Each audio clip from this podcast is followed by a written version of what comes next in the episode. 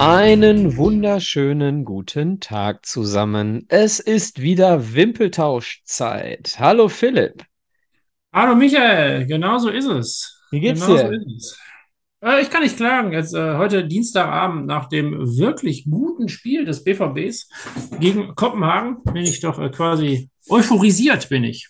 Also für die zeitlosen Hörer, wir haben 2022, wir haben den ersten Spieltag der Champions League am 6. September, nehmen wir auf. Wir haben Viertel nach zehn abends und wir haben uns gedacht, bei der ganzen, äh, ja, wie soll man das, wie soll man das vorsichtig ausdrücken, ohne dass es wieder hinterher heißt, äh, da, da, da, da wird nur gehatet. Also äh, in Zeiten von Red Bull und Konsorten und in Zeiten des Videobeweis haben wir uns mal die ewige Tabelle der Bundesliga vorgenommen und schauen uns heute mal an, wer denn in den letzten 30 Jahren oder inzwischen sind es 32 Jahre vielleicht so, seit 1990 roundabout, wir sind da auch nicht päpstlich- päpstlicher als der Papst, der wertvollste Spieler für diesen Verein war. So, da kann man jetzt verschiedene Herangehensweisen wählen. Ich sage euch mal ein paar, liebe Leute, denn es kann von Spieler zu Spieler auch bei uns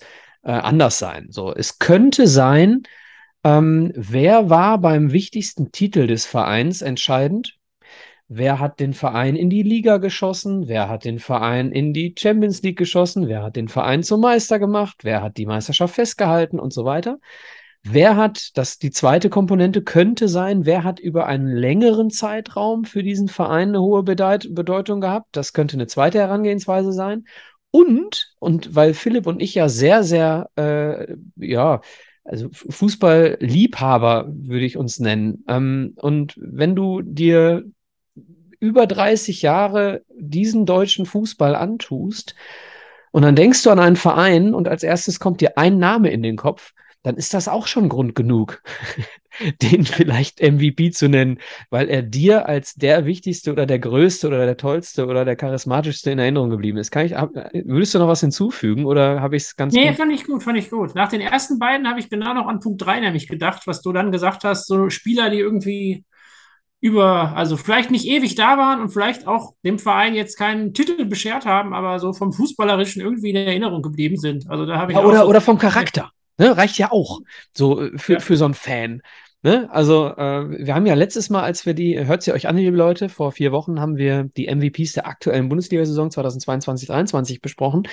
Und da haben wir schon mal darauf hingewiesen, was wir heute machen. Und haben dann äh, gesagt, wer zum Beispiel nicht mehr reinrutscht in die ewige Tabelle, das ist dann zum Beispiel der KSC. Und da haben wir dann ganz kurz über den KSC nachgedacht. Ne? Also wenn man jetzt äh, spontan, wenn ich jetzt spontan an den KSC denke, dann denke ich an Leute wie Euro-Eddy oder äh, Sergei Kiriakov. Ne? So, und äh, das sind, das sind Leute, wo ich jetzt gar nicht unbedingt äh, sofort sagen könnte, was die für Titel gebracht haben. Ne?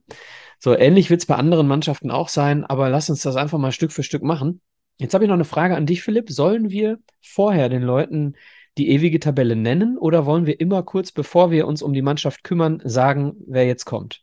Ich finde, so ein bisschen Überraschungseffekt hat doch was, oder? Finde ich auch. Ich Dann meine, sagen wir also jedes Mal, wer kommt. Wollen wir diesmal oben anfangen oder unten? ich finde unten ist schon spannender. Und- Also ist, äh, Okay. also ich finde, äh, nicht, vielleicht nicht spannender, aber ich finde, die, wo man doch noch härter diskutiert als, als Hörer, ist Ja, doch okay. das, wenn es um die Vereine geht, die wirklich 30 Jahre lang einen Haufen Spieler hatten.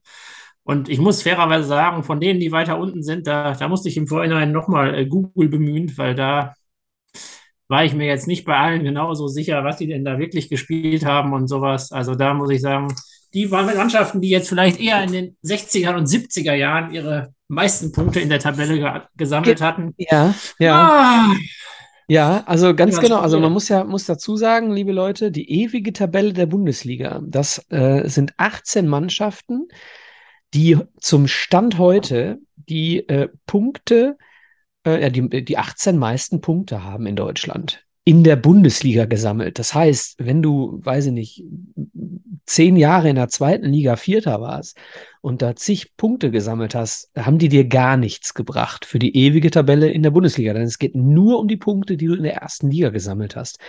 Ne, dementsprechend, äh, ich, ich gehe mal ein bisschen an die Tabelle ran, ohne mit Platz 18 direkt anzufangen.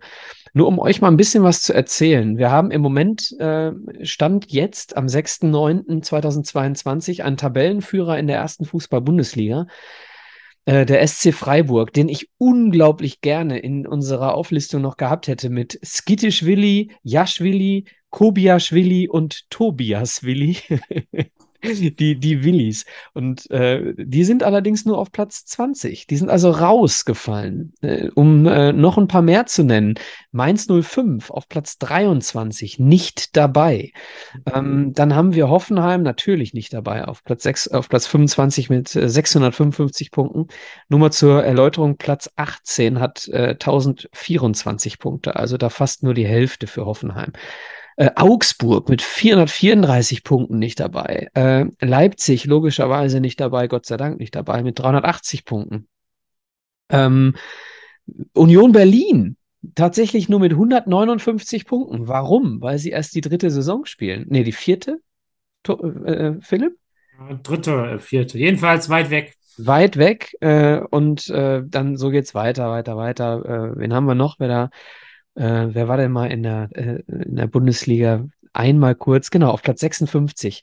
Der letzte Platz der ewigen Tabelle in der Fußball-Bundesliga. Das weißt du, Philipp. Tasmania Berlin. Tasmania Berlin mit zehn Punkten.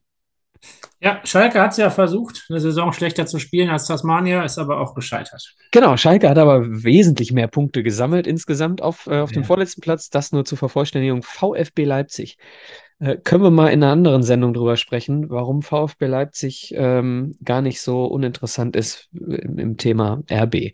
Gut, wir steigen ein. Auf Platz 19, nicht dabei, der KSC. Aber auf Platz 18, erster Platz in unserer ewigen Tabelle, denn wir fangen unten an. Fortuna Düsseldorf. Philipp, ähm, ich muss gestehen, ich habe nicht gegoogelt. Ich habe den heutigen Tag immer mal wieder dran gedacht und ich bin gerade äh, ungefähr eine Dreiviertelstunde mit dem Fahrrad gefahren, äh, Musik auf dem Ohr, habe mir keinen Podcast aufs Ohr gepackt, sondern mal Musik, um mal so im Kopf so ein bisschen durch die Vereine zu gehen. Also ich habe nicht gegoogelt, ich, ich mache es aus dem Kopf und äh, das ist dann vermutlich dann auch der, der mir da irgendwie am deutlichsten in Erinnerung geblieben ist. Aber du darfst gerne anfangen. Ich darf anfangen. Ähm, Fortuna hatte ich tatsächlich eigentlich nur einen Spieler, der mir da irgendwie relevant vorkam und das war äh, Andreas Lumpi Lamberts, der glaube, ja.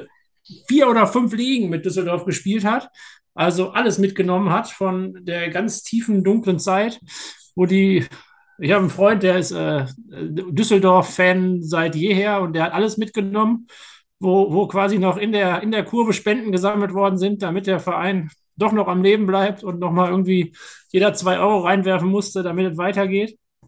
Und der war bis da unten mit dabei und dann nachher auch wieder in der ersten Liga mit dabei. Ich glaube, der hat in der ersten Liga jetzt, sagen wir mal, keine Bäume ausgerissen, aber hat, ist Düsseldorf treu geblieben, war, keine Ahnung, 12, 14, 15 Jahre im Verein. Und das, glaube ich, das hat für mich ausgereicht, um zu sagen, das ist der Mann, den wähle ich da als MVP der letzten 30 Jahre. Für die jungen Leute, Position von Lumpi? Ich, also aus meiner Erinnerung irgendwo im Mittelfeld. Hinten ähm, defensiv, offensiv, links, rechts. Äh, er kann links wie rechts. Er ist ein praktischer Weltstar. Den, äh, also, ja, Mittelfeldspieler, Kämpfer, kein Wahnsinnstechniker, aber irgendwie immer mit dem Verein identifiziert. Ja, ich, mu ich muss sagen, so, so Leute wie, wie Alofs sind natürlich da auch immer noch ein Thema, war aber, glaube ich, noch, noch viel mehr 80er, ne? Äh, Alofs. Ich, mein, meine Fußballerinnerung stand ja etwas später als deine und dat, die habe ich gar nicht mehr live irgendwie erlebt. Und das ist für mich, also alles, was so vor 95 ist, ist für mich schwierig. Da habe ich wenig, wenig echt miterlebt. Und Alofs war, glaube ich, noch deutlich da, davor. Also da habe ich, kam für mich nicht in Frage, sagen wir mal so auf jeden Fall ein Name, mit dem man, äh, den man mit Düsseldorf verbindet, ne? Klaus Allofs ähm, vor allem. Äh, von äh, 75 bis 81. Ja. Ne, das ist natürlich vollkommen raus aus unserer Zeit. War aber von 98 bis 99 auch Trainer in Düsseldorf. Nur das nur am Rande. Ähm, wen ich habe, ist auch so ein bisschen gemein. Äh, acht Jahre Düsseldorf. Ähm, Sagt dir Jorge Campos noch was? Nee. Jorge Campos, äh, Torhüter, ein bunter Vogel äh, mit ganz, ganz vielen bunten Trikots ausgestattet. Weißt du, worauf ich hinaus will? Ist er nachher nach Duisburg gegangen oder was? Nee, Jorge Campos ist kein, ist, ist nicht der, den ich habe. Äh, Okay. ich habe Jörg Schmatke. Ah, okay. 85 bis 93 äh, bei Düsseldorf und äh, mit den, mit den ganz bunten Trikots. Hm. Äh, Lockenkopf, Jörg Schmatke. Nachher hat er ja noch weiter gespielt, aber dann nicht mehr mit ganz so bunten Trikots, glaube ich. Ja, ja, genau, der hat dann- Lockenkopf hat dann- noch ein Bild vor Augen dann. noch vier Jahre bei Freiburg gespielt Genau. und äh, war dann noch bei Leverkusen und Gladbach unter Vertrag, aber hat kein Spiel mehr gemacht. Ähm, und jetzt, jetzt zeichnet er sich dadurch aus, dass er mit keinem Trainer länger als anderthalb Jahre klarkommt. Denn er ist nämlich ein sehr, sehr, äh, ja, zumindest, also ich glaube schon von den Kontakten und Fähigkeiten fähiger Sportdirektor. Menschlich schwierig, würde ich sagen. Aber das sind Torhüter ja oft. Ja. War direkt ein Torwart. Ich habe das auch überlegt, wie oft man da einen Torwart überhaupt bei hat, aber Ja, äh, also es ist einfach, bei ihm ist es jetzt so, Fortuna Düsseldorf, wie gesagt, ist jetzt nicht so das, was mich äh, unbedingt so, also Düsseldorf, äh, A, mag ich sie nicht. Äh, Das liegt daran, dass wir ein Straßenbahnduell mit dem MSV gegen Düsseldorf, ne, die S1, da ein paar Minuten, dann bist du in Düsseldorf. Und da logischerweise äh, keine Liebe existiert von meiner Seite. Und zum anderen äh, Düsseldorf jetzt auch anders als Köln äh, kein Verein ist, mit dem man so wirklich viel in den 90ern und auch später äh, sich befasst hat, oder? Wie gesagt, also das fiel mir auch sehr schwer, aber mir Ja. irgendwie hatte ich Deswegen- noch irgendwie im Kopf. Ja, deswegen ist es ganz gut, dass wir mit denen anfangen. Ich hätte ungern mit denen aufgehört. ja, ja, das glaube ich auch. Jetzt können wir es Also aber mich- mal vorwegnehmen. Jetzt müssen wir halt mit den Bayern aufhören. Ja, aber da kann man wenigstens diskutieren, glaube ich. Das stimmt. Oh ja, das stimmt. Ähm, wir haben zwar gesagt, wir wechseln uns ab, Philipp, aber, Aber du, du hast die Tabelle vor Augen. Auf jeden Fall musst du damit immer anfangen. kann ich gerne machen. Aber ich würde knifflig. trotzdem sagen, wir machen äh, zwei du, zwei ich. Denn ich möchte ungerne beim MSV anfangen. Alles klar, dann machen wir es so. Da bin ich ganz offen. Da bin ich ganz offen. Platz 17, MSV Duisburg mit, äh, ach so, ganz kurz nochmal. Düsseldorf, 1024 Punkte. Düsseldorf, äh, Duisburg mit, äh, oh Gott, den Versprecher, den darfst du ja auch nicht leisten beim MSV. Ähm, Duisburg mit 1147 Punkten auf Platz 17. Und damit, wenn man jetzt die äh, aktuellen Bundesliga-Vereine nimmt, da ist Freiburg dahinter mit ja, über 200 Punkten Rückstand. Das heißt, bis der MSV aus der ewigen Erstligatabelle fliegt, vergehen noch mindestens drei Jahre. Das ist doch schon mal schön. Drei starke Freiburg-Jahre mit gut 80 Punkten und schon sind sie weg. genau.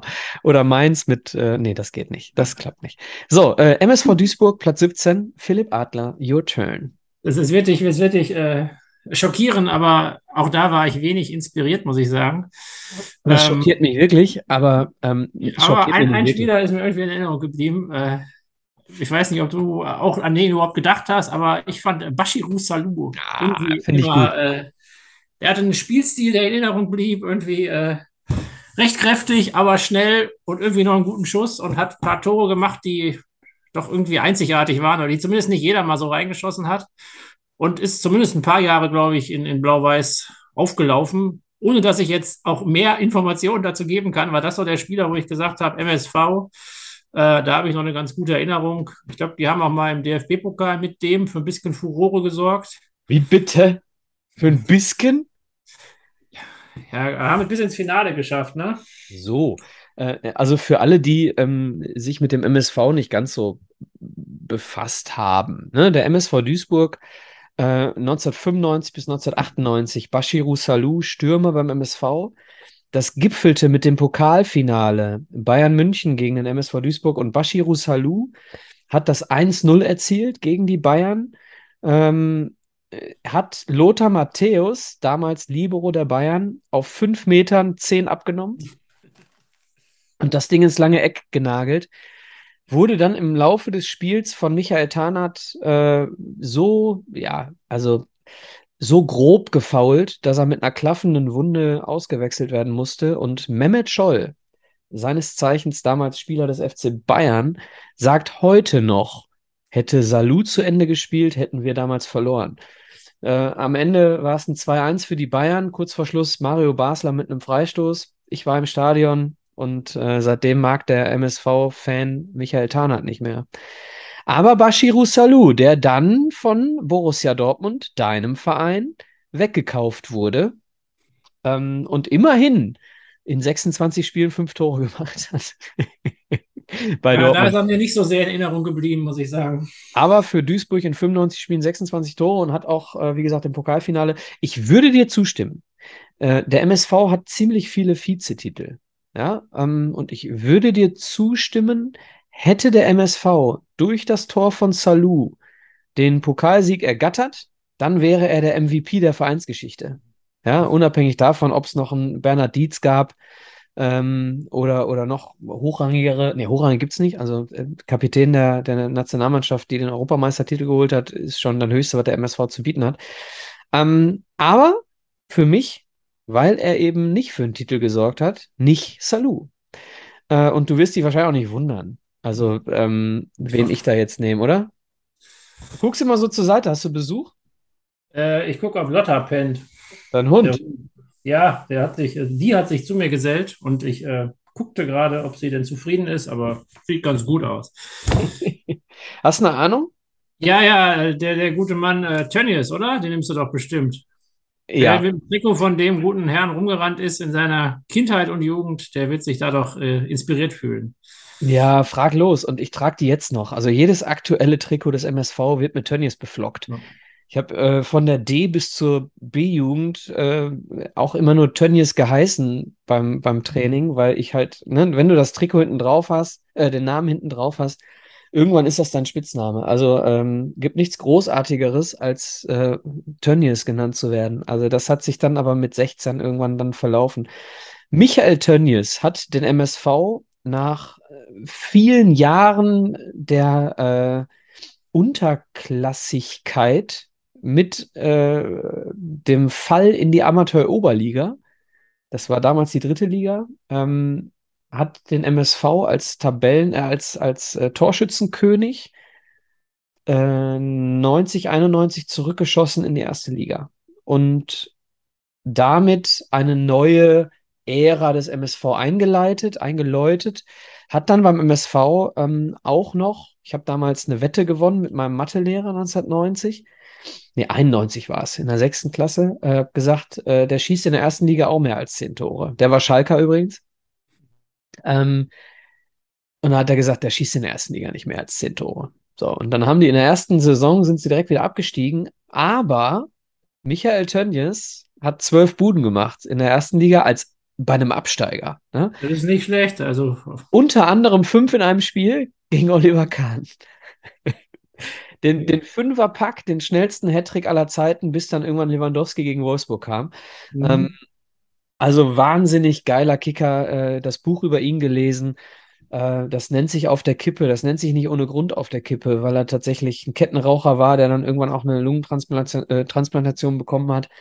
Äh, tragische Geschichte und äh, hat einen Anruf bekommen von Uli Hoeneß, dass er äh, zu den Bayern kommen soll und hat abgesagt, weil er es sich nicht zugetraut hat. So ein Typ war Michael Tönnies.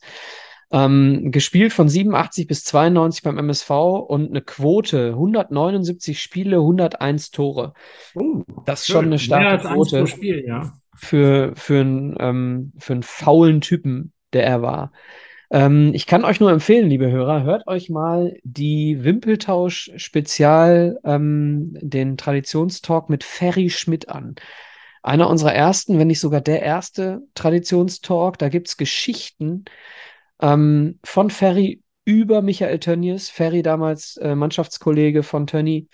Und richtig schön und auch traurig, ähm, hört euch gerne auch nochmal den Wimpeltausch mit Stefan Leiven, Stadionsprecher vom MSV an, der ein guter Freund von Michael Tönnies war. Und äh, ja, schon, schon traurig, wie das dann damals dann zu Ende ging.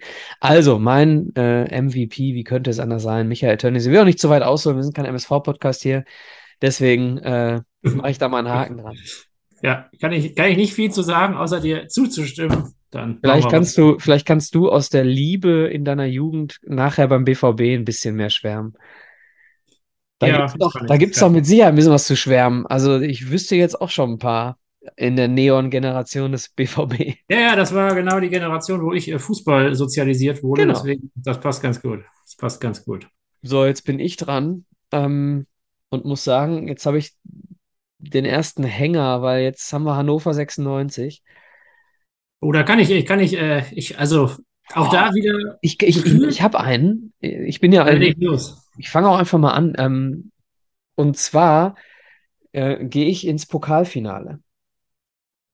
Ähm, jetzt wirst du dich fragen, äh, war denn Hannover, wann waren die im Pokalfinale?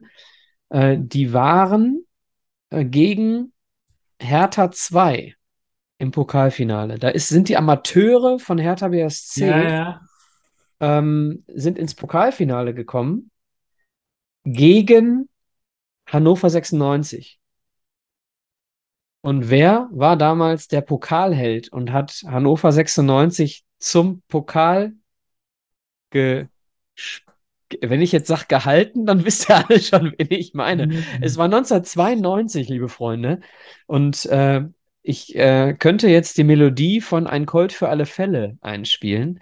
Es war Jörg Sievers, Colt Sievers genannt damals, der Torwart von Hannover 96 1992, hat Hannover zum Pokalsieg gehalten. Ähm, Im Elfmeterschießen oder? ich meine, es war im Elfmeterschießen, ja, genau. Er, er selber sagt damals, es war Glück oder sagt über damals, dass es Glück war. Aber er hat tatsächlich Hannover 96 äh, den Pokal festgehalten und äh, damit den wohl größten Triumph der Vereinsgeschichte. Hilf mir, ich bin nicht so fit. Äh, Also, die werden nichts Besseres gewonnen haben. Vielleicht nochmal irgendwann den DFB-Pokal ein zweites Mal, aber ich würde sagen, das passt schon mit größter Triumph der Vereinsgeschichte. ja, oder? Meister waren die nicht, oder? Nee, Meister waren die nicht und europäisch äh, haben die sich auch nicht in die Bücher eintragen dürfen. Ja, also es war im Elfmeterschießen. Und jetzt, jetzt müsste ich googeln. Sorry, liebe Leute, auch wenn äh, der Alex und ich immer schon entschieden haben, wir googeln nicht in der Sendung, aber ich muss das jetzt machen, ich, weil ich das Gefühl habe, dass äh, Jörg Sievers sogar selber geschossen hat bei diesem Pokalfinale. Ähm, ja, ich finde es jetzt nicht, ich habe jetzt keine Lust mehr, irgendwelche Videos abzuspielen. Egal, vielleicht könnt ihr es ja in die Kommentare schreiben. Wir haben Twitter, einen Insta und einen Facebook-Account. Viel Erfolg dabei. Jörg Sievers bei mir, Ja, gut, MVP hast du Hannover jetzt- 96. Jetzt jemand aus dem Jahr 1992 genommen. Da war Man ich. kann auch Steven Cerundolo nehmen. Der Das ist nämlich mein Mann, Steven Nein! Außenverteidiger und einfach gefühlt, egal welche Liga, immer bei. Ey, die Leute glauben doch nie, dass wir darüber, äh, dass, dass wir darüber nicht gesprochen haben. Doch, der war, den habe ich, äh, den habe ich für mich als, als den Spieler, wenn ich an Hannover gedacht habe. Also irgendwie, der da wirklich mal lange war. Ja. Ich meine, Hannover hat in, solange ich Hannover kenne, nie irgendwas gewonnen und ist, wenn es gut lief, im Mittelfeld gelandet und wenn es schlecht lief, irgendwo weit unten gelandet. Das heißt, da dachte ich, da nehme ich einen, der da wirklich einfach lange, lange, lange unterwegs war und da einen großen Haufen Spiele gemacht hat. Weißt du, was der heute macht? Nationalspieler? Nee, das weiß ich nicht. Kann ich dir sagen. Der ist Trainer. Auch bei Hannover? Nein, ich muss es jetzt gerade nochmal. So, jetzt, ich habe nämlich, ich habe mich mit, ähm, mit dem ehemaligen Trainer des MSV Duisburg letzte Woche getroffen, mit Hagen Schmidt, der letztes Jahr noch den MSV trainiert hat. Wir haben in Duisburg, falls er uns hört, einen, einen Kaffee getrunken. Ähm, liebe Grüße. Und er ist seit 2022 Trainer von Los Angeles Ah, und in der Heimat. unangefochtener Spitzenreiter in der MLS. Also Steven Cherundolo scheint auch ein guter Trainer zu sein.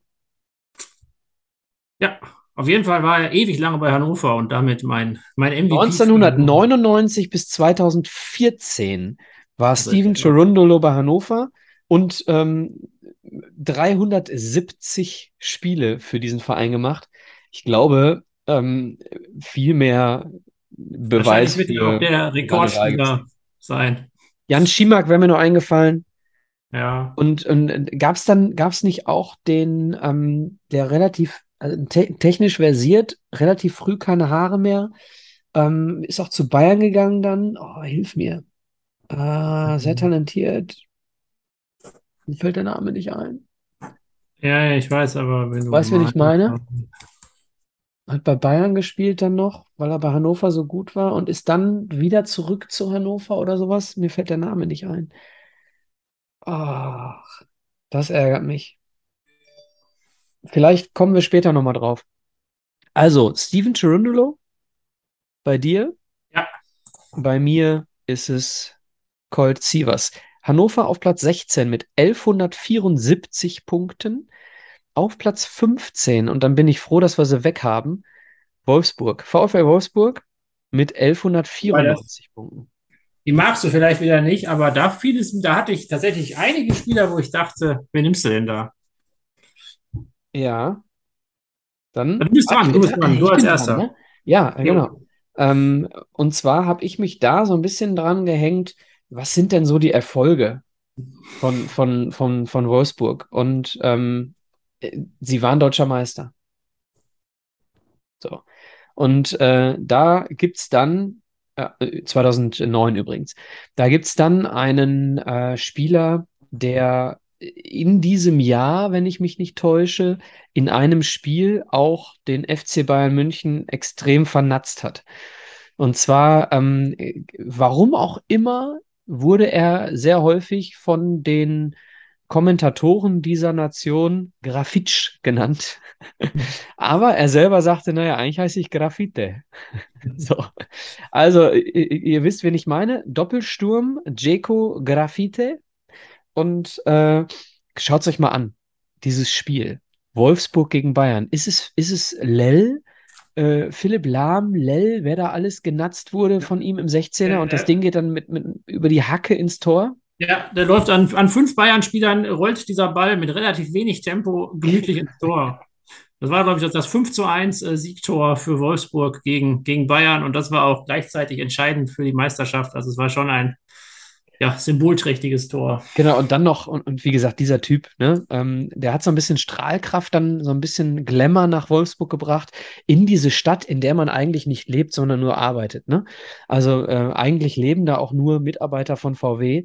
Ähm, alle Leute, also da hält ja der ICE noch nicht mal oft. Die fahren ja ganz oft auch aus Versehen vorbei.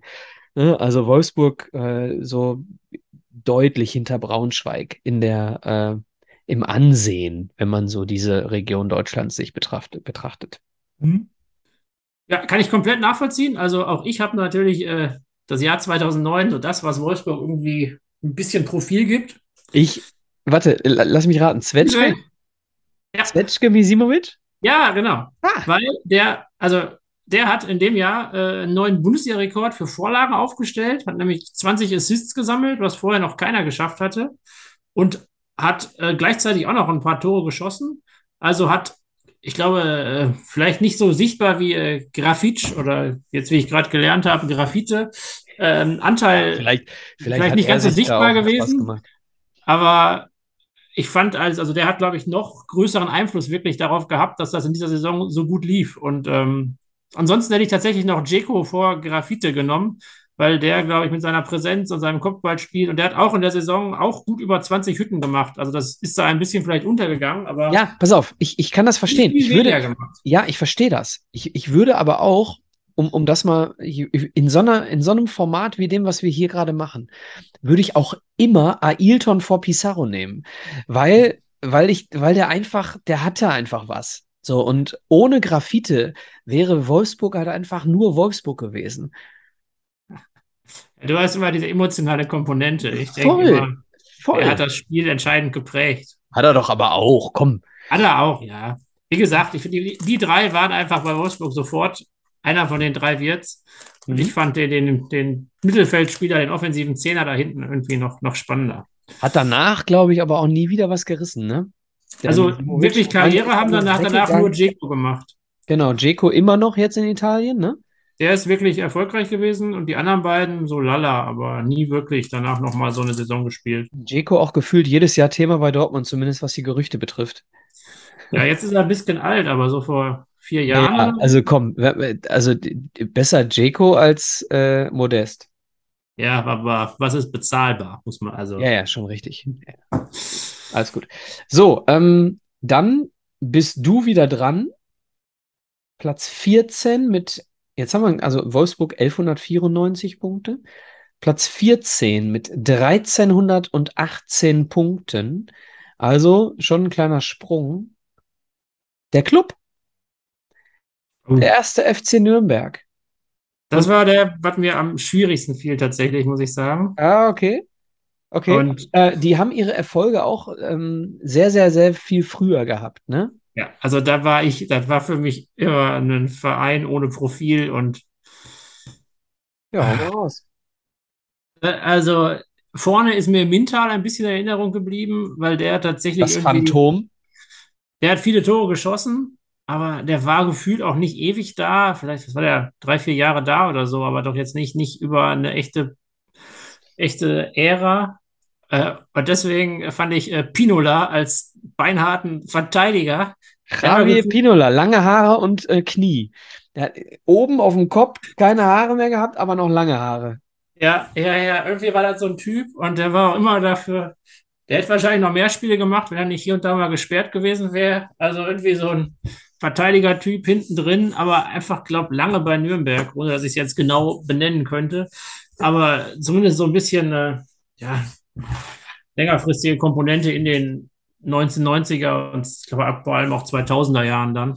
Ja, also äh, Nürnberg, wenn ich, wenn ich rein darf schon, oder Jo, hast du noch was? los. Also zu Nürnberg, das war das, wo ich wirklich, da war ich noch, noch ideenloser als bei Düsseldorf, muss ich sagen. Ja, also äh, ich nicht. Also bei Nürnberg, also nicht, dass ich jetzt wüsste, wer da jetzt der wertvollste Spieler ist. So, aber äh, da habe ich es bei Nürnberg habe ich es auch so ein bisschen äh, weg von, der war wahrscheinlich wertvoll, hin zu, den muss ich nehmen, weil der einfach für mich so kultig ist. Ähm, also ich hätte Marek Mintal genommen, äh, wenn, wenn der mir nicht zu langweilig wäre. So. Äh, Pinola ähm, hat Alex auch schon mal genommen, als wir über die, ich glaube, ich weiß nicht, ob die Kultelf der Bundesliga Okay. hat er, glaube ich, Javier Pinola auch genommen. Ich möchte unbedingt, und auch wenn ihr mir jetzt hier alle äh, irgendwie in den Rücken springt und sagt, Alter, hier MVP, was stimmt denn mit dir nicht? Ich will einfach, dass der irgendwann mal eine Rolle in unserer Sendung spielt. Und deswegen habe ich Sergio Zarate. Sergio Zarate. Den kenne ich nicht mal. Du kennst den nicht mal. Also wenn du den, pass auf, Philipp, wenn du den googelst, ja, und du siehst den, dann weißt du, warum ich den nehme. Google mal Sergio Zarate, argentinischer äh, Fußballer, Nürnberg und HSV. Äh, und wenn du dir, wenn du gut, dir der ein Foto äh, von dem im Nürnberg-Trikot anguckst, dann weißt du, Also warum der ich den nehme. bis, bis 94 in der Bundesliga gespielt. Ja, ist nicht deine Zeit, ich weiß. Aber er hat für den Club bis 92 gespielt. Ne? Oder er hat viele Haare mitgebracht, ja. Er hat viele Haare mitgebracht und äh, hat auch 1992 ein Spiel für Argentinien gemacht. ein Spiel, kein Tor. Äh, also Nationalspieler im Club, äh, im, im Trikot des ersten FC. Nürnberg oder von Ancona, da ist er danach hingewechselt. Hat in 42 Spielen für Nürnberg neun Tore gemacht. Also ist jetzt auch, ich verstehe euch, Leute.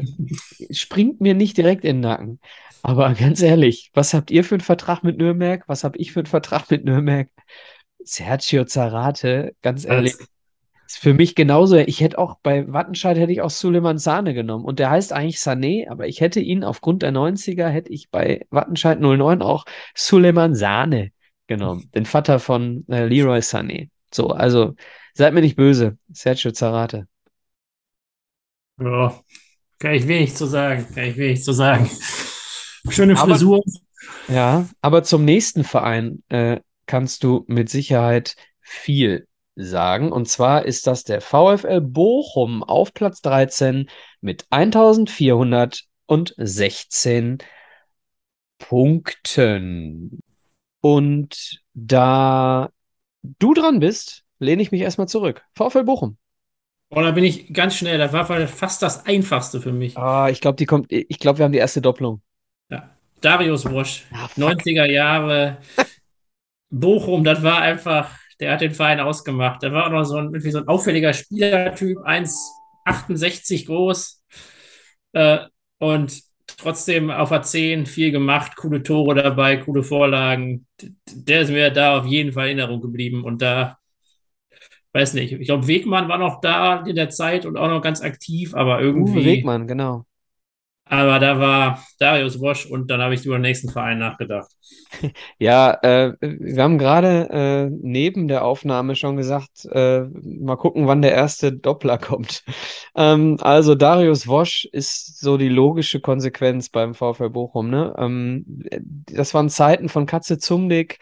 Dann war ähm, ich, äh, Peter Peschel dabei, ähm, dann Frank Gefahrenhorst. äh, wen wen gab es noch? Äh, Yildiray Baştürk. Äh, oder war das später? Das war ein bisschen später. War das später? Der ist auf jeden Fall auch, glaube ich, Ja, aber 79 vielleicht auch nicht Baujahr. viel. Kann schon passen, ja. Ja, und äh, Peter Peschel, Peter Kötzle, ähm, dann auch später noch ab 97, glaube ich, äh, bei Bochum. Ähm, aber Darius Wosch, die erfolgreichste Zeit äh, mit dem geilen bunten Faber-Trikot nach Europa. Ne? Also Ja. erfolgreichste Zeit äh, des VfL unter Peter Neururer und unter Topmöller. Ne? Ich glaube, unter äh, Peter Topmöller, äh, Peter, äh, Klaus Topmöller, ähm, die erfolgreichste Zeit. Ja. Ja, lass uns einen Haken dran machen, weil äh, Darius Wosch für mich auch. Wir, wir müssen so ein bisschen gucken, äh, müssen wir nicht, aber äh, mir ist es aufgefallen, dass wir sehr in den 90ern hängen.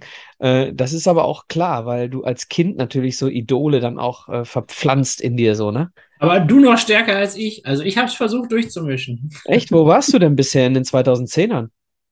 Also ein Girondolo ist auch bis in die 2010er bei Hannover Ja, rumgerannt. okay. Und, und Graffiti war auch 2009. 2009 Ja. und äh, auch der Düsseldorfer gute Mann hat da auch die ganzen Zehner und äh, die Nuller und bis in die Zehner durchgespielt. Also man muss auch sagen, am Anfang sind noch ein paar Vereine bei, die jetzt in den letzten zehn Jahren in der Bundesliga oh, jetzt nicht mehr so eine richtige Präsenz zeigen konnten. Also Fortuna, hm. Ja, stimmt. jetzt gerade wieder dabei. Also wir kommen jetzt herbei zu den Vereinen, die wirklich jetzt auch in den letzten Jahren für Furore gesorgt haben. Ja, äh, Fu- Furore wäre jetzt beim nächsten Verein äh, eher so äh, in Sachen, oh, ähm, in Sachen Presse in den letzten äh, Jahren. Und zwar sind wir bei Hertha BSC. Ach je. Ja, Hertha Berliner Sportclub. Berliner Sportclub Hertha Berlin, wie auch immer die sich nennen, ist mir auch egal. Also Hertha BSC Berlin ist natürlich Quatsch, aber Hertha BSC. Und es gibt äh, ganz viele, die man da nennen könnte, ne? Also, äh, weiß nicht, hast du, möchtest, ich, ich bin dran, ne? ich glaube, du bist dran. Ne? Ja. Fang du mal an, Ich weil nenne euch mal meine Auswahl. Meine Auswahl, ich, ich mache das einfach mal. Das machen wir jetzt nicht bei jedem, aber bei Hertha hatte ich äh, Axel Kruse zum Beispiel in der Verlosung. Yildiray Baştürk, einer der größten. Sebastian Deißler, ne? äh, bevor er zu Bayern gegangen ist. Äh, Andi Thom, äh, bevor er oder nach, nachdem er bei Leverkusen, weiß ich gar nicht genau. Ähm, wen hatte ich noch? Nico Kovac. Äh, lange da war, glaube ich, auch Marco Rehmer. Äh, auch, aber würde ich niemals nehmen. Dann könntest du, war, war Salomon Kalou nicht auch bei euch? Nee. nee. Nee, ihr hattet, wie hieß der, der zu euch gegangen ist? Von, von, von, äh, von der Hertha? Der war, der war so ein Fehleinkauf, Ach ja, der hat zwei Tore gegen uns geschossen, haben wir ihn sofort gekauft. Jo. ne? Ja, Also ja, ja. Adrian Ramos. Boah, jetzt bist du aber Adrian Ramos. Das war, ich meine auch noch einen anderen, aber ja, das stimmt. Ja, der war auch keine Erfolgsgeschichte. Dann gibt's Raphael, ne? Und so weiter. Äh, entschieden habe ich mich dann für Marco Pantelic. Warum? Weil, weil er äh, die, die Hertha nah an die Champions League oder sogar in die Champions League gebracht hat, nah an die Meisterschaft, unter äh, Lucien Favre. Ah, die hatten einmal so eine starke Hi- Hinserie oder sowas, ne? Ja, und äh, sind dann, ich kann mir auch vorstellen, wie du nimmst, ne? Also wahrscheinlich Gabor Kirai oder sowas. Ähm, Arne Friedrich hätte man nehmen können, Michael Preetz hätte man nehmen können, Paul Dardai, ne? Äh, ja, Marcelinho auch. Aber ich habe mich äh, auch, ich bin, glaube ich, ich merke das gerade so, ich bin so ein Haare-Typ. Zarate, Pantelic. Also, bei mir ist es Marco Pantelic. Your turn. Äh, du hast gerade noch zwei genannt, die waren für mich eigentlich die beiden, die ich so in der Auslosung hatte, nämlich Marcelinho, einfach weil er irgendwie spielerisch richtig was reingebracht hat und wirklich ein guter Fußballer war. Mhm. Aber ich habe Arne Friedrich genommen, mhm. weil der auch über die Zeit in der Nationalmannschaft da zwischendurch Kapitän war und die da, also da, weiß ich nicht, knapp 100 Spiele oder so gemacht hat für die deutsche Nationalmannschaft. Und auch da und geblieben das, ist. Ja. Und da habe ich gesagt, okay, das ist eigentlich für, für Hertha, die jetzt nicht über die ganze Zeit eine Top-Leistung unter den ersten drei Mannschaften in Deutschland gebracht hat, eigentlich gar nicht so einfach für die Leute auch immer die, diese Präsenz zu haben und die, die Spielzeit zu bekommen. Deswegen habe ich gesagt, Arne Friedrich, das ist mein, mein Mann für die Hertha. Kann ich nachvollziehen. Also, wie gesagt, bei mir sind es auch oft emotionale Dinge. Du hast es ja schon, äh, ne? Ja.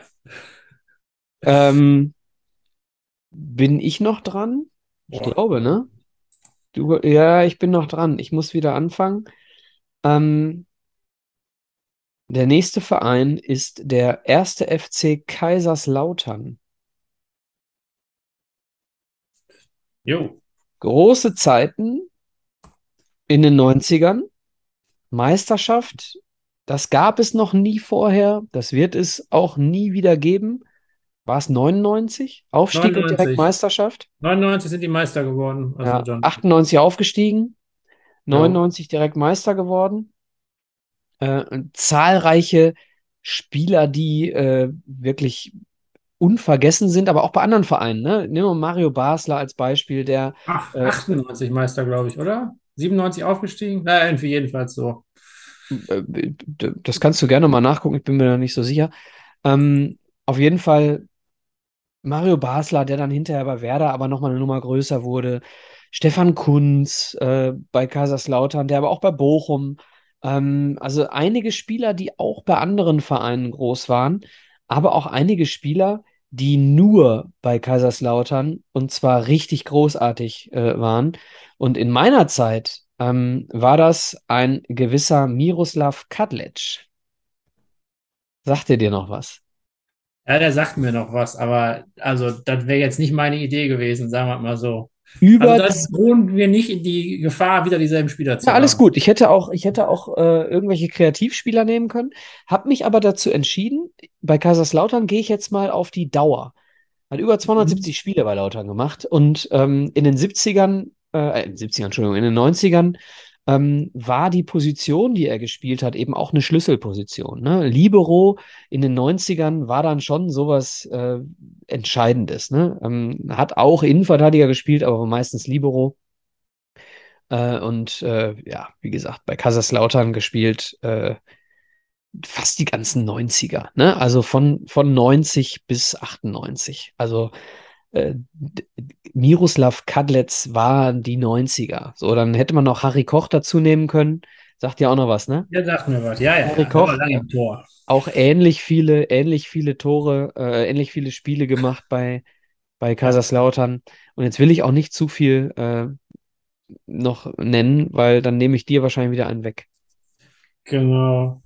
Also für mich auch die Meisterschaft Ende der 90er als der ausschlaggebende oder der, der Punkt, wie Kaiserslautern mir in Erinnerung geblieben ist, weil danach sind die ja einfach ganz lange in der Versenkung verschwunden. Ja, stimmt, jetzt sind sie wieder da. Ja in der zweiten Liga ganz gut oder ja, zumindest halbwegs gut an. Ja, ähm, gut, gut gestartet, ja. ja. Also ja, genau. Ähm, Olaf Marschall hatte ich überlegt, als ja. der da auch die ja, der Lockenkopf. wichtigen, wichtigen, da, da hättest du wieder einen mit Haaren gehabt. Ja, stimmt. Äh, aber, aber der, ich, der war mir aber, der war mir aber nicht, nicht elegant genug. Okay, na gut. Äh, ich glaube, Andreas Brehme war auch noch da irgendwie, aber schon, schon was älter. Auch ja, jetzt sind ja auch Trainer geworden und mit unter ihm sind sie dann, äh, nee, nee, stimmt gar nicht. Der ist, sie sind abgestiegen, 96, dieses Spiel Leverkusen gegen Kaiserslautern. Am Ende hat es dann Kaiserslautern erwischt. Unterschied. Interview. Ja. Interview mit Rudi Völler und Andi Brehme, wo, wo Rudi Völler den weinenden Brehme tröstet, ne? Ja. Ja, das stimmt, das stimmt. Ähm, ich, und dann habe ich aber äh, Chiriaki oder Chiriakov Sforza, Aussprache von Namen. Chiriakos Sforza. Genau, der ähm, auch damals beim Kaiserslautern bei der Meistermannschaft dabei, super wichtige Rolle gespielt, wie ich glaube Sechser oder Zehner irgendwo dazwischen. Ähm, der ist für mich, äh, der, den habe ich am meisten als äh, Verbindung zu der Meistermannschaft von damals irgendwie so als, als Spielertypen, der da herausgeragt hat. War nicht Aber auch. Juri, Also war nicht Marsch auch war Juri, nicht weit weg. war nicht auch Juri Djorkaeff da? War das damals schon? Ich weiß es nicht. War auf jeden Fall in Kaiserslautern, aber ob der damals schon, schon entscheidend war? Ja, aber ich kann es total nachvollziehen. Also Chiriakos Forza, ich habe mich mal lange mit äh, Peter Kötzle über ihn unterhalten. Chiriakos Forza und Peter Kötzle haben nämlich zusammen in der Schweiz gespielt und haben relativ nah nebeneinander gewohnt und sind jedes Mal zusammen zum Training gefahren. Und äh, Peter hat dann erzählt, äh, und Peter ist ja so ein, so ein lockerer Typ, der dann auch mal irgendwie in die Kneipe gegangen ist am Wochenende. Und der hat dann gesagt, also ich hab, ich bin mit dem zwei Jahre lang im Auto zum Training gefahren und das Einzige war, hallo, ciao. Also wirklich keine Unterhaltung mit Chiriakos Forza. Und wer Peter Fokussiert. kennt, wer Peter Kötzle kennt, der weiß, es lag tatsächlich dann am Chiriakos Forza. Gut, Gut. auf jeden Fall äh, super, super Kicker. Jetzt äh, sind wir so langsam, aber sicher. Jetzt schaue ich mal einmal. Genau, jetzt kommt, ab jetzt kommt keine Mannschaft mehr, die aktuell nicht auch in der ersten Liga spielt. Und wir starten mit einer Mannschaft, die jedes Jahr Ambitionen hat, die Champions League-Teilnahme zu ergattern und dieses Jahr sehr schlecht gestartet ist. Bayer Leverkusen. Du bist dran. Ich bin dran. Ähm, Also Tja. jetzt kommt, ich kann es ja schon mal vorwegnehmen. Jetzt kommt äh, der, das rheinische Double. Erst Leverkusen auf Platz 10 mit 2304 Punkten und dann der erste FC Köln auf Platz 9 mit 2424 Punkten. Äh, Köln da noch vor Leverkusen. Äh, aber wie gesagt, du bist dran, Leverkusen. Genau. Ähm, tja, da nehme ich jetzt einen, den ich eigentlich, äh, wenn man sich so alle Fakten und wie der auch den Verein nachher noch geprägt hat, jetzt nicht unbedingt als erstes erwartet. Also ich nehme nicht Rudi Völler, ähm, auch wenn auch der genommen. irgendwie, ja, doch für, für Leverkusen ja eine wichtige Rolle gespielt hat, also nachher als Sportdirektor Ja, mit hinterher. Ja, ja, was er gemacht hat. Ähm, aber da ist am meisten in Erinnerung geblieben für mich das Jahr 2002, wo die alles nicht gewonnen haben, aber überall wirklich gut waren und wo die im Champions League-Finale standen. Oh, dieses Tor von Zidane. Genau, was denen Oh. dann die Champions League-Sieg die gekostet hat. tragischste Aber Figur?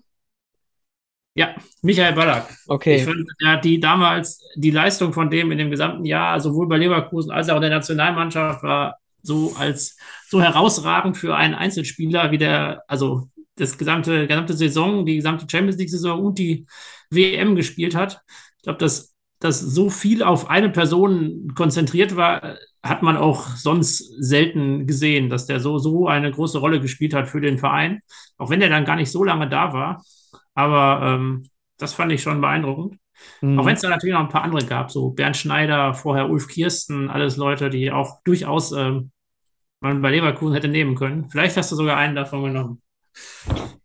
Äh, äh, Schnicks, Bernd Schneider, habe ich nicht genommen. Ah.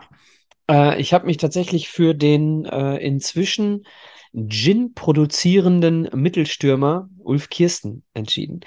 Hab vor kurzem noch mit ihm geschrieben, denn er ist auch nächster äh, ein Kandidat. Also wir haben, wenn, wenn ich mir das jetzt mir so angucke, hier unsere, unsere MVPs, wir haben Darius Wosch äh, beide gehabt. Äh, mit dem stehe ich auch in engstem Kontakt, äh, engsten Kontakt ist natürlich Quatsch, aber in, in, in, äh, in Mobiltelefonkontakt für, ähm, für einen Traditionstalk, den wir mal aufnehmen können. Und mit Ulf Kirsten auch. Ulf Kirsten hatte mir vor einiger Zeit schon mal abgesagt, weil er sagte, er kümmert sich jetzt um die, äh, um das Herausgeben seines Gins. So. Ich weiß nicht, wie er ihn nennt. Ich, müsste mal, müsstest du mal googeln. Ulf Kirsten Gin. Auf jeden Fall ist er jetzt wieder, äh, jetzt ist er bereit. Also jetzt habe ich mit ihm letztens noch mal geschrieben. Also demnächst könnte es sein, dass wir Ulf Kirsten zu Gast haben. Wäre auch mal geil, ne? Natürlich stark. Ähm, also Ulf Kirsten für mich, ja, also der wichtigste Stürmer, den Bayer Leverkusen jemals Soll ich dir den Namen geben? Der Schwatte. Der Gin? Ja. Geil. Ja, ist doch super. Ist der wenigstens auch schwarz? Äh, weiße Schwarzer Flasche. Gin?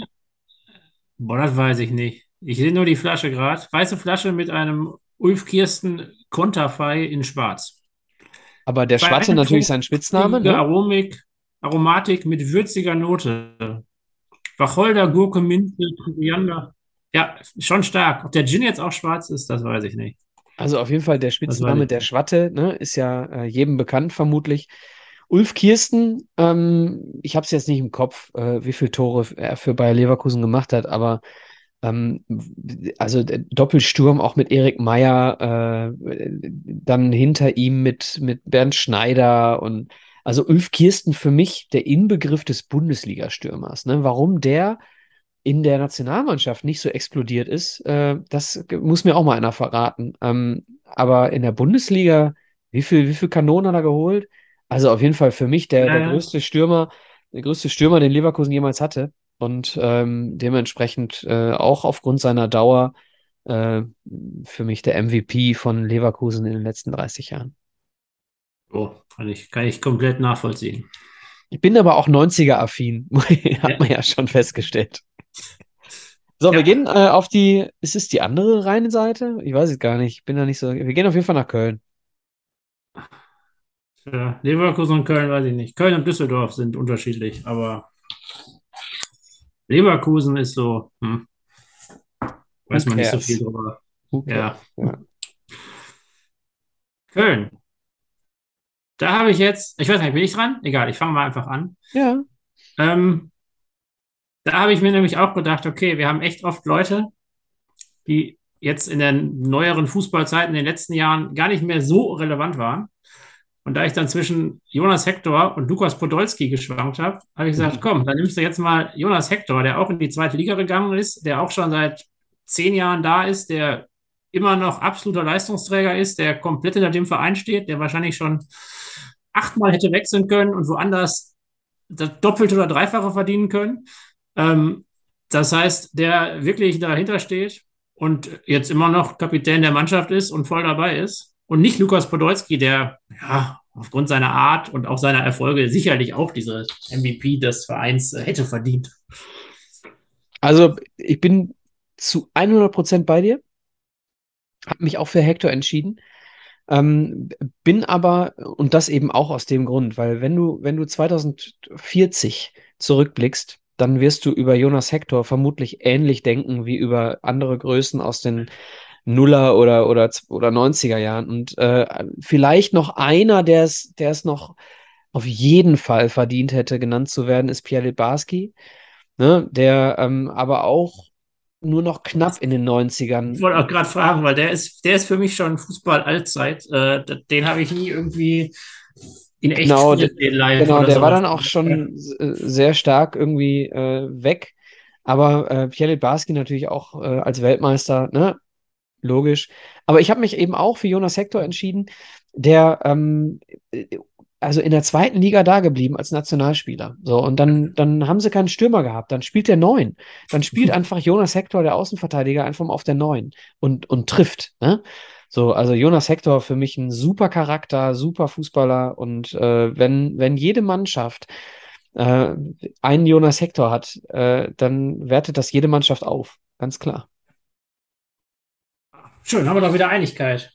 Super, zum zweiten Mal. Aber das ist, äh, wir sind jetzt hier schon auf Rang äh, 8 in der Bundesliga-Tabelle, die jetzt kommt. Äh, und das zweite Mal erst äh, eine Doppelung. Aber es sind, machen wir uns, also sind wir mal ehrlich, es sind 30 Jahre. Da gibt es schon ein paar Spieler.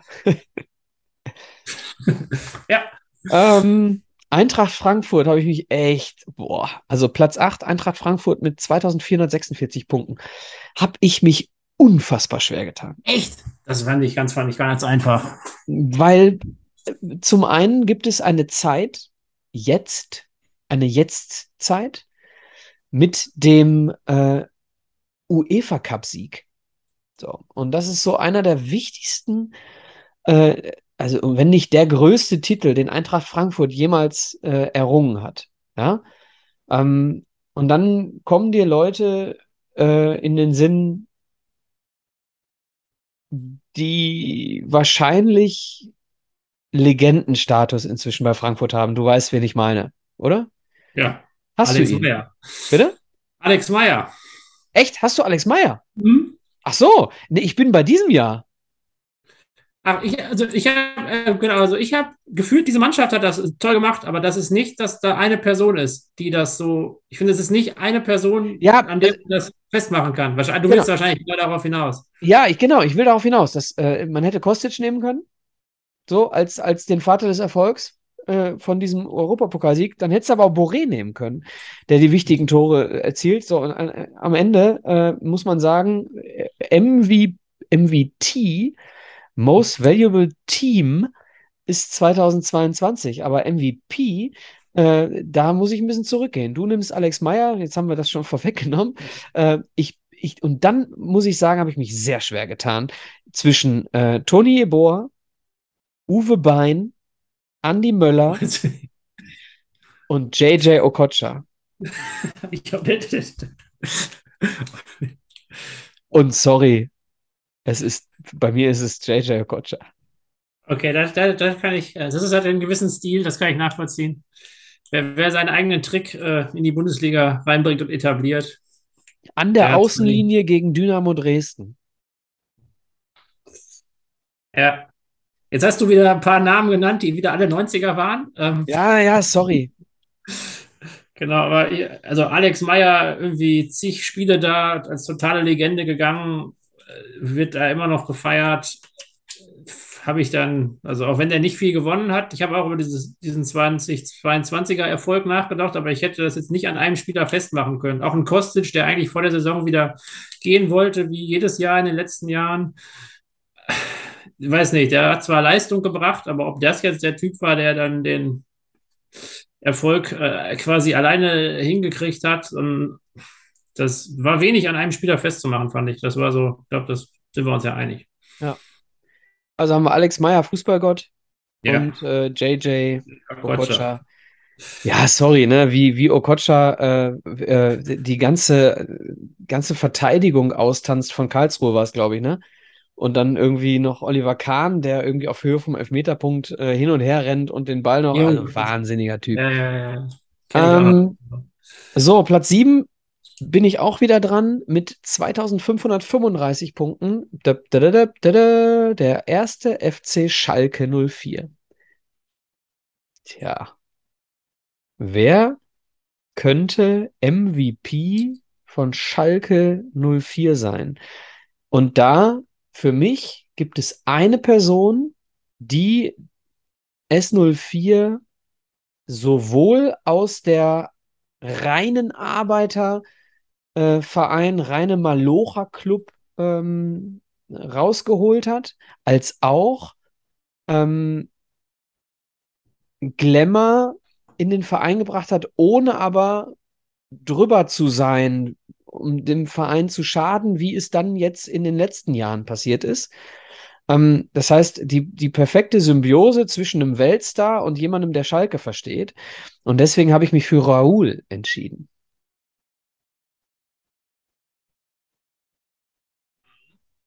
Keine Widerrede? Keine Widerrede. Oh, jetzt ist dein Ton weg. Hörst du mich noch? Ja, sehr weit weg. Okay, ich, ich war gerade ganz kurz einmal. Äh, Jetzt bist du wieder da. okay. Also, äh, bei mir Raoul, was sagst du dazu? Äh, Habe ich auch drüber nachgedacht. Äh, Finde ich eigentlich ganz witzig, aber für mich ist Schalke ähm, der UEFA Cup-Titel 1997, Eurofighter. Also das war So, jetzt bin ich gespannt. Ähm, da genau, das sind einige. Ja, da gab es einige, fand ich auch einige witzig, auch so die Erinnerung an einen Ingo Andor Brügge und Jiri Nemetz und äh, wen es da noch gab. Aber Olaf Thon fand ich, äh, auch wenn er dann schon etwas älter war, äh, ist mir am meisten in Erinnerung geblieben. Der hat auch, glaube ich, mal ein so ein legendäres Spiel gegen, Gegen Bayern Bayern. Ich glaube, das weiß gar nicht, ob das noch in den, das war in seiner ersten Zeit da wahrscheinlich, Ja, als er noch ja, genau. war, also nicht mal in den 90ern, aber der war auch Teil der Mannschaft, die da diese Eurofighter waren, lange Zeit da. Also deswegen fand ich Olaf Thon noch am, am prägnantesten, aber da gab es einige Spieler, wo ich so gedacht habe, jo, die waren damals dabei. So. Also, wen, wen hatten wir? Jerzy Nemetz gab es, äh, Ingo Anderbrügge, dann äh, Michailovic, das war so Anfang 90er. Und dann hattest du Ebbe Sand, du hattest Juri Mölder, ja, ja, ähm, ja genau. Yves Eigenrauch, äh, äh, Martin Max, Kevin Kurani, also Schalke hat schon ein paar Namen gehabt, ne? Äh, äh, Bordon hinten drin, so einer der wenigen, der von anderen Vereinen kam und nicht schlechter wurde, wenn er zu Schal als er zu Schalke kam. Ähm, also wirklich, Ja. wirklich beeindruckend, äh, was sie da gemacht haben, auch wenn äh, Philipp und mich und auch den Alex hier in Abwesenheit eine Sache eint. Liebe empfinden wir für diesen Verein nicht. Nee, Aber nee, ähm, Weltstar Raoul und äh, Weltmeister Olaf Thon kann man schon mal äh, den Hut ziehen. ja. Den Raul finde ich aber eine gute Wahl. Ich habe auch überlegt, ob man mal einmal so einen nimmt, der wirklich, äh, bei Hamburg gab's ja auch noch, gibt es ja auch noch Van Nistelrooy, der dann da gekommen Stimmt. ist als Superstar, aber Ja, zum HSV kommen wir noch. Ja, genau. Aber ob man auch mal einen solchen nimmt. Also ich habe ich hab mich gegen entschieden, aber ich finde deine Wahl gut. Äh, Platz Nummer 6, 2727 Punkte gesammelt. Äh, Borussia Mönchengladbach. Du bist dran, so äh, genauso wie auch bei Platz 5 gleich. Alles klar. Äh, Borussia Mönchengladbach fand ich gar nicht so leicht, Überhaupt nicht. sagen. Irgendwie so richtig wusste ich nicht, was ist die erfolgreichste Zeit überhaupt von denen gewesen. Die waren immer mal wieder erfolgreicher, nicht so erfolgreich. Ja, die, die allererfolgreichste Zeit ist vor unserer Zeit gewesen, ne? Genau, und die ist nicht da drin. Deswegen habe ich jemanden genommen, den man da vielleicht gar nicht so sehr erwartet, aber ich glaube, der hat für die Entwicklung für Gladbach in den letzten zehn Jahren eine extrem wichtige Rolle gespielt, Ja. nämlich Marco Reus, der in seinem letzten Jahr, glaube ich, bei Gladbach die in der Relegation äh, drin gehalten hat im entscheidenden Relegationsspiel und sonst wären die nämlich einfach abgestiegen. Ja. Also der war ja nicht ewig da in Gladbach, aber bevor er dann zu Dortmund gegangen ist und äh, da doch auch ganz erfolgreich war, hat aber die ähm, damals äh, gerettet. Also gegen Bochum, glaube ich, war das. Und, warte, jetzt schaue ich doch mal eben nach. Ja, mach jetzt nicht- ruhig. Also, äh, das ist halt sehr interessant, ne? Ähm, manchmal gehen wir da in, in Richtung Titel, manchmal gehen wir da, ey, diese Saison war sehr wichtig, dass Gladbach hinterher noch das und das erreichen konnte, ne? Und ähm, Marco Reus als einer der entscheidenden Spieler, den Klassenerhalt, äh, den schon fast nicht mehr für möglich gehaltenen Klassenerhalt dann noch zu holen. Und äh, sie waren, waren sie danach nicht sogar direkt obendran, ja, ne? In der Saison ging's danach? dann mit äh, Favre ging es dann nach oben. Also ob, ich glaube, also ob sie jetzt ganz oben waren, aber zumindest äh, die gute Zeit begann dann mit Ebert und ähm, das wäre sicherlich nicht möglich gewesen, wenn Marco Reus nicht das 1-1 schießt und damit äh, die in der Bundesliga hält im Relegationsspiel 2010, 2011. Genau. Also da glaube ich, war das einfach dieses, diese Zeit, wo der sicherlich auch in der Saison noch ein paar mehr Hütten gemacht hat, aber dieses eine Spiel habe ich noch in Erinnerung. Das habe ich irgendwie auch geguckt und da war Marco Reus wirklich super stark. Ja. Finde ich Deswegen, gut. Finde ich gut, da ein bisschen in die. Neu Neuzeit in Anführungsstrichen zu gehen. Ähm, ich habe mir, ich hab mir überlegt, äh, Gladbach ist ja so in den 70ern einer der, ja, oder der, der ähm, erfolgreichste Verein neben den Bayern gewesen, ne? Und äh, mit den ganzen Meistertiteln, mit Heinkes, mit Ewald Lien, mit äh, wen sie auch alles noch hatten. Ähm, und dann habe ich mir überlegt, okay, das musst du ja komplett beiseite legen. Äh, dann guckst du dir mal die Zeiten an. Was war denn das erfolgreichste Jahr von Borussia Mönchengladbach? Ab 1990. Und sie sind 1995 Pokalsieger geworden. Und äh, das deckte sich äh, mit dem Spieler, den ich absolut in Erinnerung behalten habe aus den 90ern, nämlich mit Martin Dorlin. ja, Ja, Stürmer bei Gladbach, äh, hat bei Gladbach gespielt von 91 bis 96, hat in 106 Spielen, komisch übrigens, äh, nur 106 Spiele, ähm, zwar auch nur 50 Tore gemacht, aber äh, immerhin eine gute Quote. So. Und Martin Dorlin, ähm, hinter ihm waren dann äh, Spieler wie Holger Fach und Kalab Flipsen, Mhm. ne, äh, im Tor ja. Kamps, äh, auch immer mit, mit sehr, sehr bunten Trikots. Und Martin Dorlin, der ähm, äh, schwarze äh, Schwede im Trikot äh, des der, der Borussia. Da muss ich hier gerade mal, liebe Hörer, muss ich dem Philipp gerade mal eine Geschichte erzählen. Ich war, äh, die, die, die Zeit nehmen wir uns jetzt. Die ist für euch vielleicht auch ganz witzig, äh, weil, sie, weil sie sich mit Alltagsrassismus befasst. Und zwar war ich mit meiner Freundin im, im Spa ähm, in, in so einem Außenschwimmteich und neben mir hat sich ein, ja, so, so zwei, zwei Männer ein bisschen älter als wir, haben sich unterhalten und ich äh, habe das sehr selten, dass ich nicht einschätzen kann, was das für eine Sprache ist. So, äh, dass ich das nicht verstehe, okay, aber dann denkst du dir, ah, okay, die sprechen Portugiesisch oder die sprechen, weiß ich nicht, Japanisch oder so. Äh, und ich habe diese Sprache nicht. Ich konnte nicht, ich wirklich nicht, was, was, und dann habe ich gefragt, was ist denn für Sprache? Und er sagt, das ist Schwedisch. Also auf Englisch war dieses Gespräch. Und dann habe ich gesagt, ach geil, witzig. Ich glaube, ich habe noch nie jemanden neben mir Schwedisch reden hören. Und dann sind die aus dem äh, Schwimmteich raus.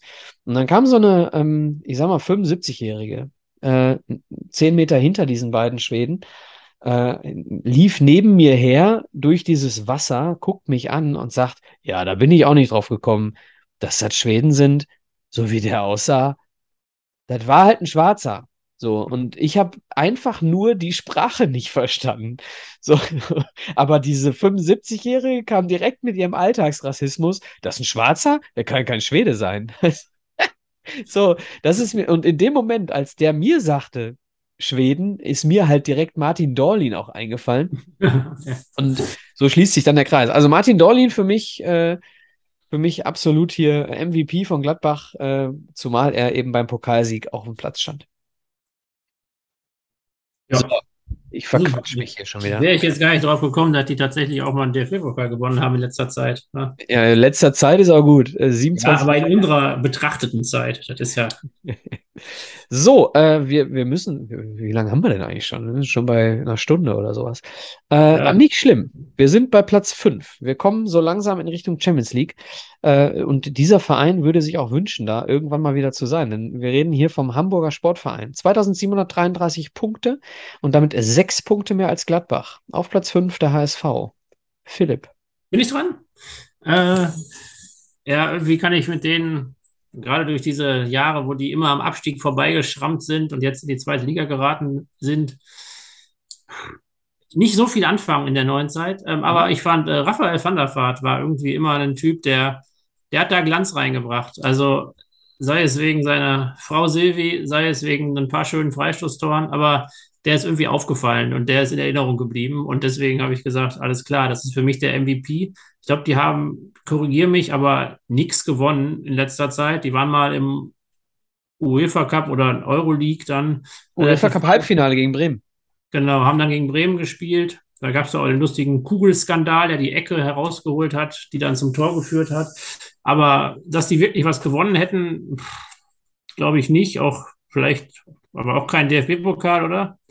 Äh, also zumindest nicht in der Thunderfahrt-Zeit. Ne? Nee, aber Thunderfahrt ist einfach irgendwie als Spielertyp in Erinnerung geblieben, der da doch nicht nur eine Saison war, auch nicht ewig, aber zumindest für mich, mich der auffälligste Spieler der letzten 30 Jahre da.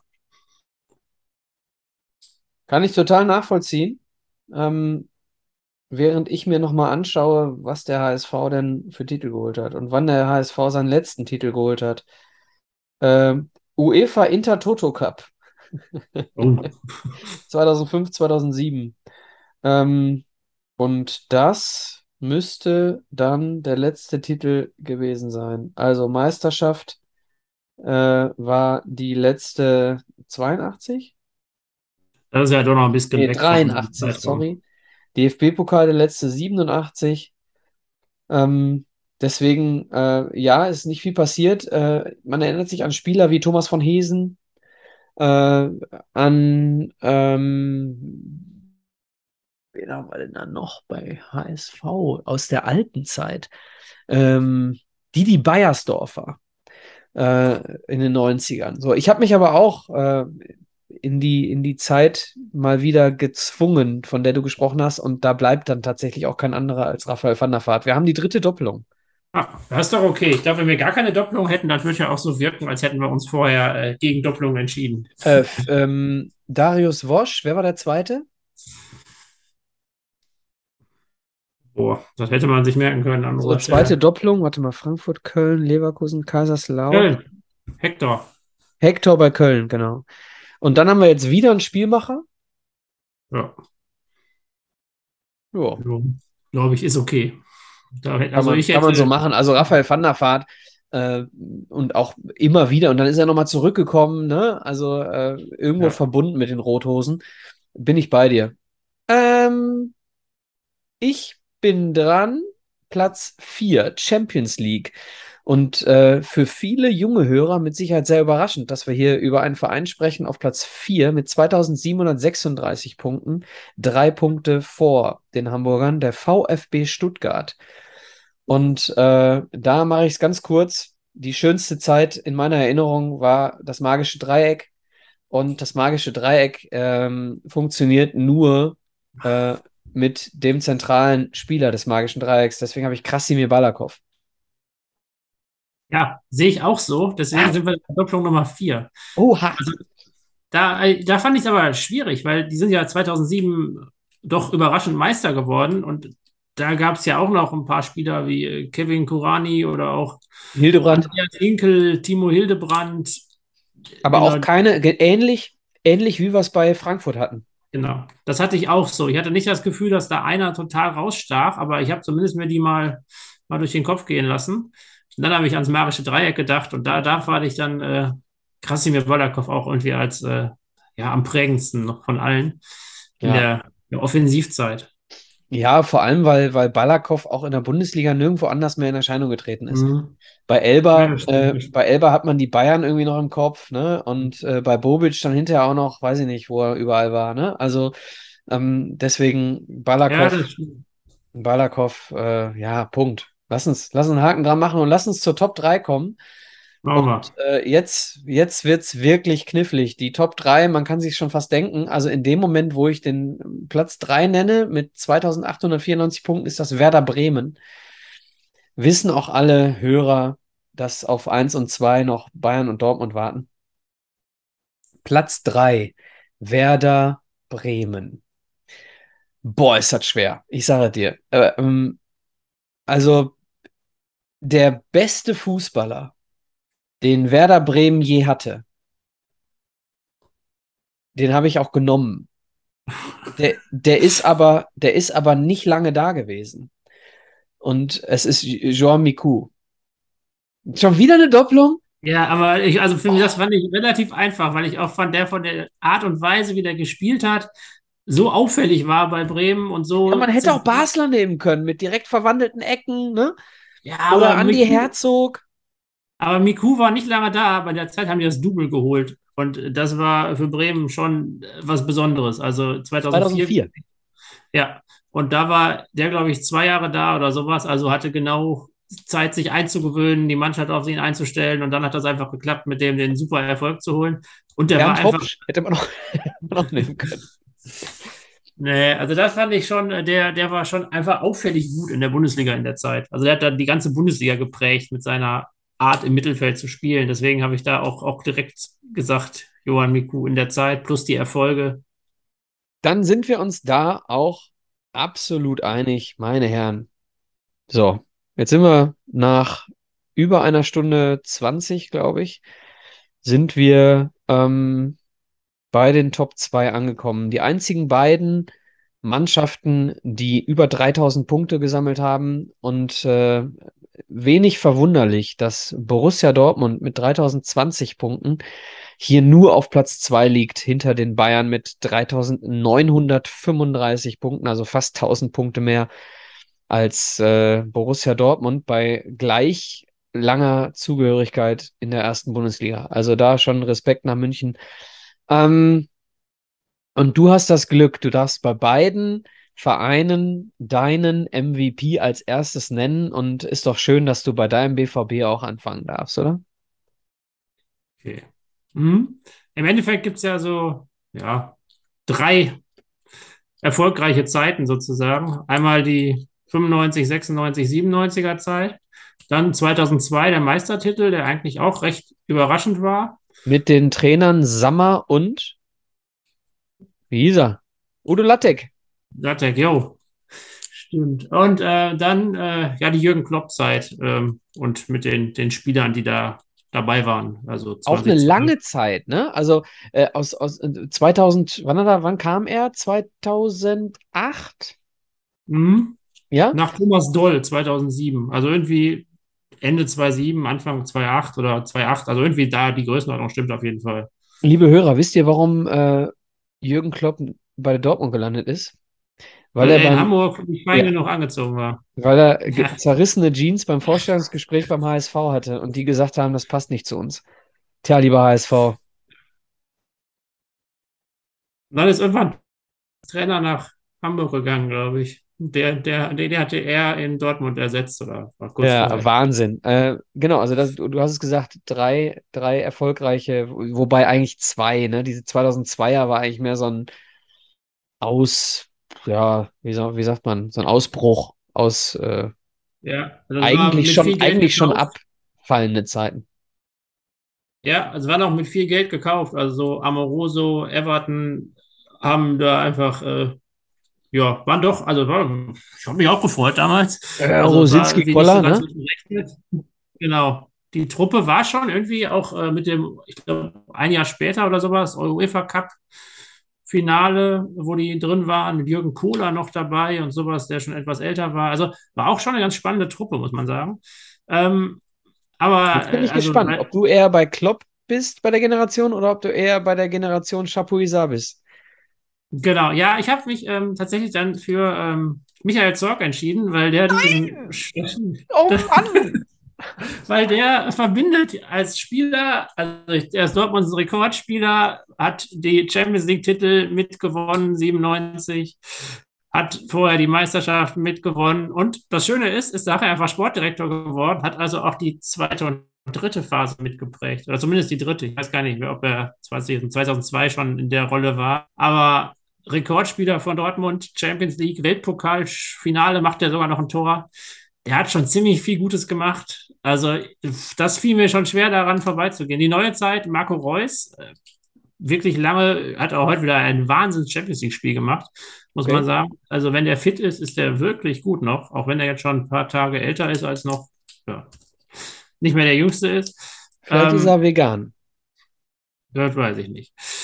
Aber jedenfalls, und, in der neuen Zeit war auch kein Spieler, der jetzt über ganz lange Zeit dabei war. Also da waren vielleicht ein paar polarisierende Spieler dabei, wie ein Kevin Großkreuz oder sowas, aber es ist jetzt keiner dabei gewesen, der wirklich die komplette Zeit jetzt mitgenommen hat. Ähm, von 2010 oder von, sagen wir mal, wie 2010, 11, 12.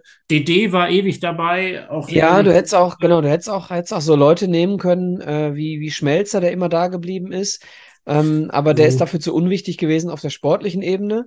Ähm, und die, die wichtigsten, wie Hummels oder Lewandowski oder Götze, die waren halt alle auch mal weg. Gündoğan, ne, ist Ja. auch gegangen. Oh. So, und äh, ähm, selbst äh, Nuri Sahin, ne? Alles, alle irgendwie gegangen, weil der BVB dann doch irgendwie eine Rampe ist äh, zu noch größeren Vereinen. Ähm, deswegen bin ich, ähm, ja, was soll ich sagen? Also ich habe mich ja gerade schon lautstark geärgert. Äh, ich dachte, mit Susi Zorg bin ich hier alleine. Äh, ja, ich, äh, keine Frage. 796.688 Elfmeter verschossen, äh, verwandelt. Äh, mein Gott, ne? Wer will an Susi Zorg vorbei? So Kapitän und hinterher Sportdirektor. Äh, das muss, das muss dann erstmal jemand, jemand nachmachen, ne? Ähm, auch Beispiel Kehl, ne? Kehl ist ja jetzt quasi Mhm. so in, in beidem sein Nachfolger, ne? War, nachdem er aus Freiburg weggegangen ist, auch ewig bei, bei Dortmund, war auch Kapitän, ist dann jetzt Sportdirektor. Ja. Also Kehl, so Susi Zorg 2.0 irgendwie, äh, aber Susi Zorg, ganz ehrlich, pff, also kein Weg dran vorbei in meinen Augen. Nee. Gut, Aber Äh, sind wir uns doch einig, ist doch auch mal ganz schön. sind wir uns sehr einig. Und jetzt kommen wir zum äh, Tabellenführer der ewigen Tabelle mit 3935 Punkten. Und zwar haben sie 400, nee, 1171 Siege bei nur 354 Niederlagen. Das Ja. auch, also klingt aber auch nicht so wenig, 354 Niederlagen. Wobei es Ja, sind ich glaube, auch diese 60 Jahre. komplette? Deutlichkeit, Ja, die Deutlichkeit der Meisterschaften ist ja jetzt auch, also Ja, ja. früher hat auch weniger gereicht, um oben zu sein. Also die letzten Jahre war schon eine gewisse Dominanz entstanden, die einen da. Also haben zumindest von 1947 Spielen 1171 gewonnen. Also von daher, so schlecht ist das nicht. Ne. Ja, das fand ich spannend. Da könnte man, ja, weil die einfach immer erfolgreich waren, auch aus jeder Zeit quasi Leute. Ey, ey, ganz kurz noch, äh, Tordifferenz von 2229 plus. Das, das klingt schon beeindruckender, ne? Zum, zum Vergleich, Dortmund 755. Das ist halt schon Wahnsinn, ne? Ja, Gut, äh, du darfst. genau. Bitte lass uns nicht wieder den gleichen haben. Gut, ich, ich fange ja an. Ich kann ja, du kannst ja nachher nur sagen, gleich oder nicht gleich.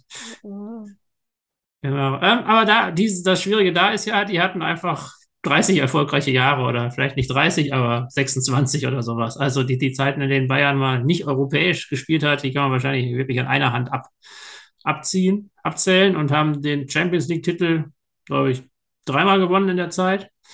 Ähm, auch das ist nicht wenig.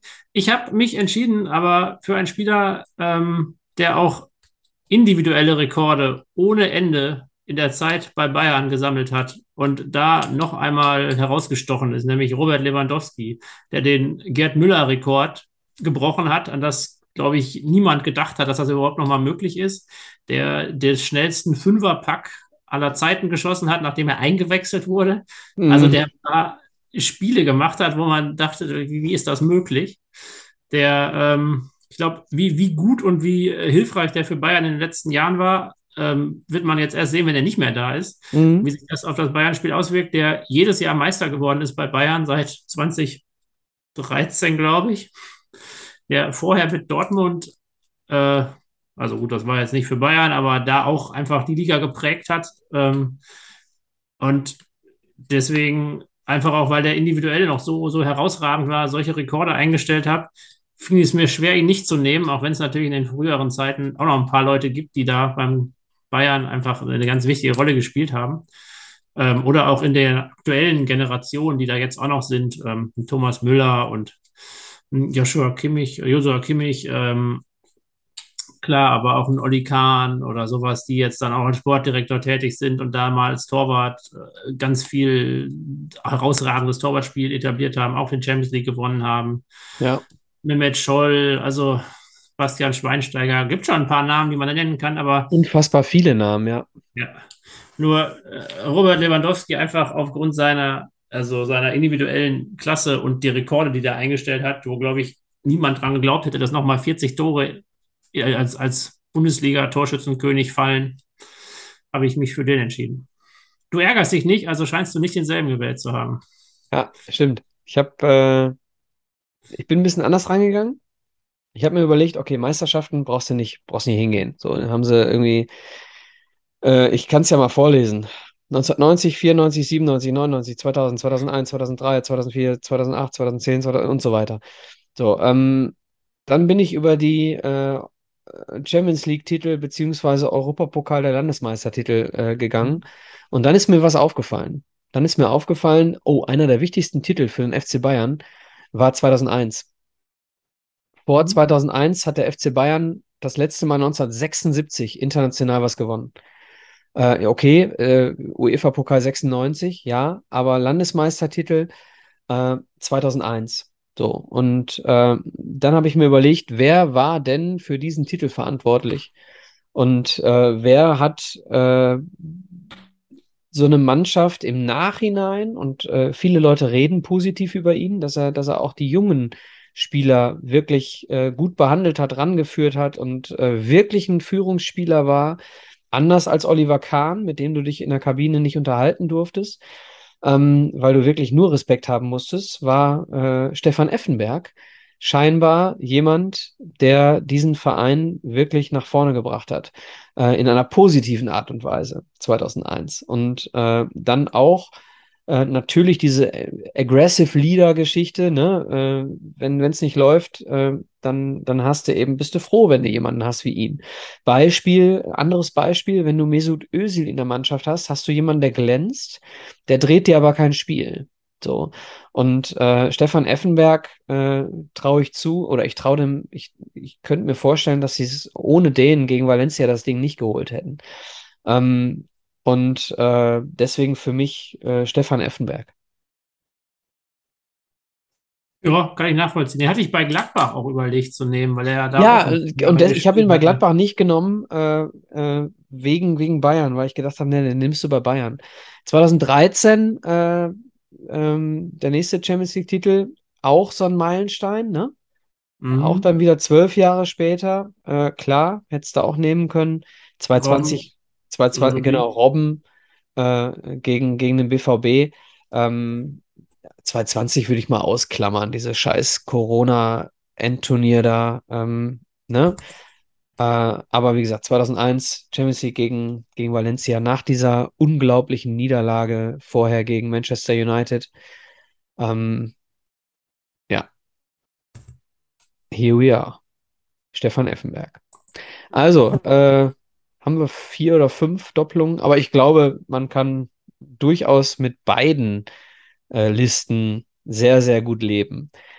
Ähm, lasst doch mal einen Kommentar da, abonniert uns bei iTunes oder Spotify oder bei beiden oder in eurem Podcatcher und äh, gerne mal bei Twitter vorbeischauen und äh, diskutieren mit uns über die Liste, die wir hier so von uns gegeben haben. Wir sehen uns wieder, äh, äh Philipp, in vier Wochen äh, beziehungsweise Leute, wir hören uns wieder genau. in vier Wochen, ähm, dann im Oktober mit einem neuen spannenden Thema.